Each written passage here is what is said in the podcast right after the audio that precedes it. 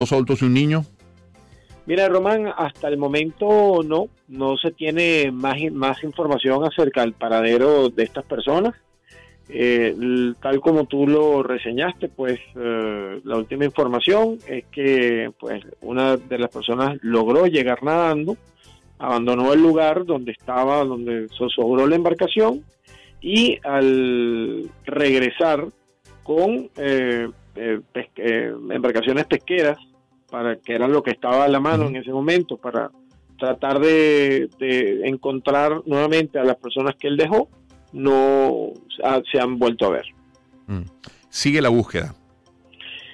Sigue un proceso, sí, de búsqueda fundamentalmente entre eh, autoridades, las comunidades pesqueras, que eh, no está muy claro todavía eh, cuáles son, digamos, las acciones, los patrones. la información ha sido bastante escasa, pero bueno, tanto familiares como autoridades están haciendo lo posible por eh, tratar de encontrar a estas personas, pero que ya tienen mucho tiempo eh, desaparecidas y que si quedaron tal como lo reseñó la persona que llegó nadando, es bastante complejo que puedan continuar con vida.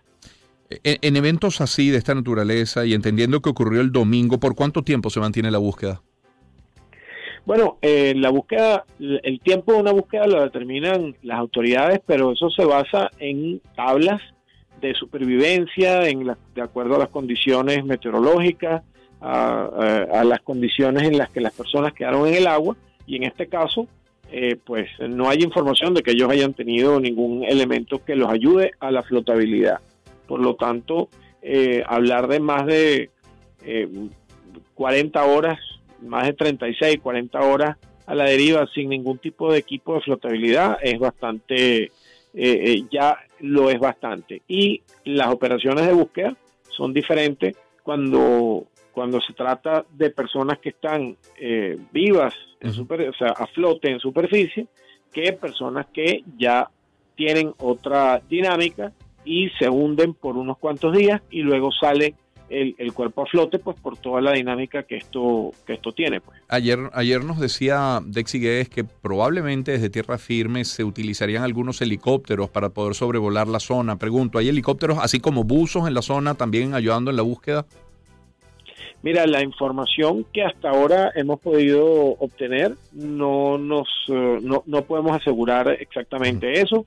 Sabemos adicionalmente que eh, hay serios problemas en el suministro de combustible eh, diésel, sobre todo para eh, cierto tipo de, unidades que también podrían haberse sumado a la búsqueda, pero hasta el momento eh, no tenemos confirmación de que hayan unidades aéreas en, en, ese, en esa operación. Es verdad, ayer nos confirmaba Dexi que, que en las primeras de cambio, con nada más ocurrido el evento y, cuando echaron el falta esta embarcación, cuando llega esta persona nadando a tierra firme, Caramba, la falta de combustible retrasó la búsqueda, retrasó el auxilio y todavía aún los vecinos hablan de dificultades para conseguir el combustible. ¿Cuáles o, podrían ser las hipótesis? Le llamaba la atención al alcalde cuando conversamos con él el día martes que en la ruta que llevaba esta embarcación eh, hacia Coche, que no suele hacerse en horas de la tarde precisamente por las condiciones climáticas. ¿Hay hipótesis alguna al menos a la que apunten ustedes expertos?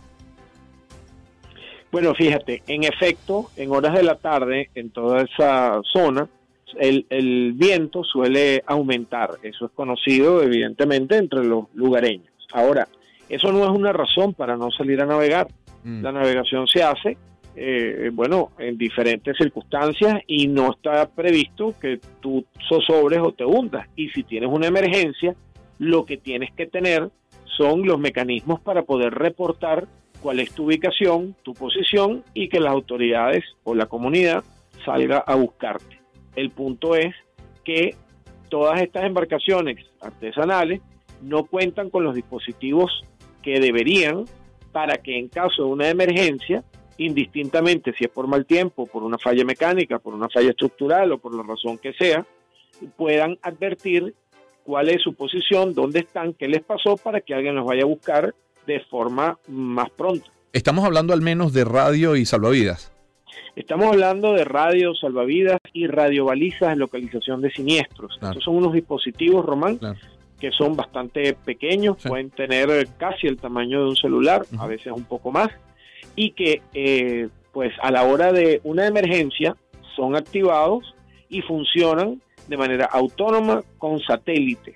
Estamos en el siglo XXI y estos son dispositivos que eh, evidentemente tanto las autoridades han sugerido, pero que en nosotros incluso hemos hasta sugerido que sean obligatorios para todo tipo de embarcaciones, incluyendo las embarcaciones artesanales, que son las que mayor accidentes de esta naturaleza y finales no felices tienen hasta el momento. Eh, hablando de autoridades, y ya, ya con esto termino, estamos conversando con Luis Guillermo Inciarte de, la ONSA. El, el 6CPC interviene en casos como este, en un punto como en el que estamos. ¿Intervendrá? ¿Qué organismos están llamados a hacer una investigación sobre esto?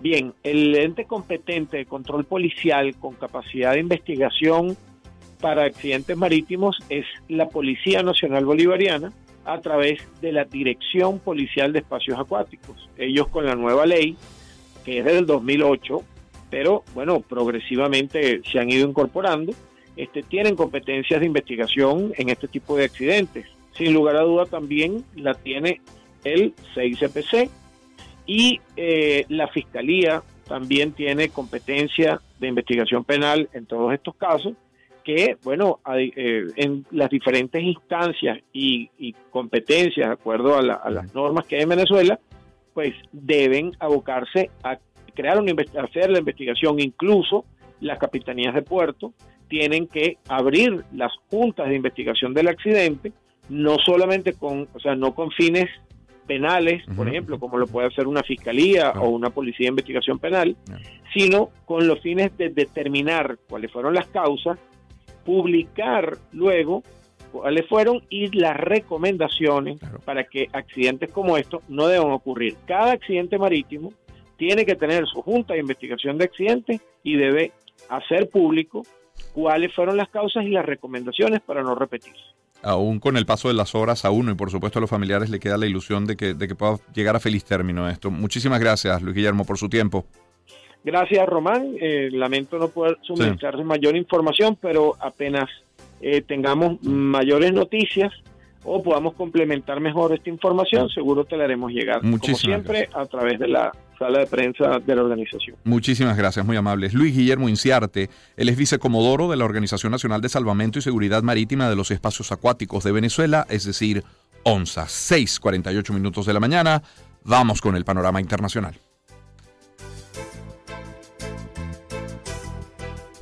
Ya teníamos la cortina. Claro, es que lo anterior era nacional. Hemos debido todavía mantener la cortina nacional. Bueno, vamos entonces con eh, algunos titulares que se desprenden, así como titulares nacionales, otros internacionales, se desprenden de haberse celebrado para algunos conmemorado para otros el Día Internacional de la Mujer, pues France 24 nos tiene que miles de mujeres latinoamericanas salieron a las calles para alzar la voz en contra de la violencia de género que se cobra miles de vidas al año.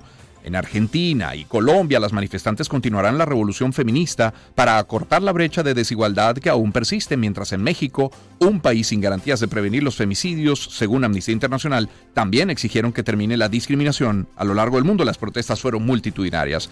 Deutsche Welle nos tiene que casi dos de cada tres mujeres, 63% del total, se sienten inseguras en México y menos de la mitad considera tener las mismas oportunidades que los hombres, según reveló este miércoles una encuesta de la agencia Poligama. Eh, Poligrama en el Día Internacional de la Mujer. Brasil entró en 2022 un récord de 1.410 femicidios, número 5% superior al de 2021, que fueron 1.337, y el mayor desde que los casos de femicidios, homicidios de mujeres motivados por su género, comenzaron a ser medidos en el país en 2017, según trascendió este día miércoles. Gobierno japonés reconoció este miércoles con motivo de la celebración del Día Internacional de la Mujer la necesidad de revisar su cultura y ambiente laborales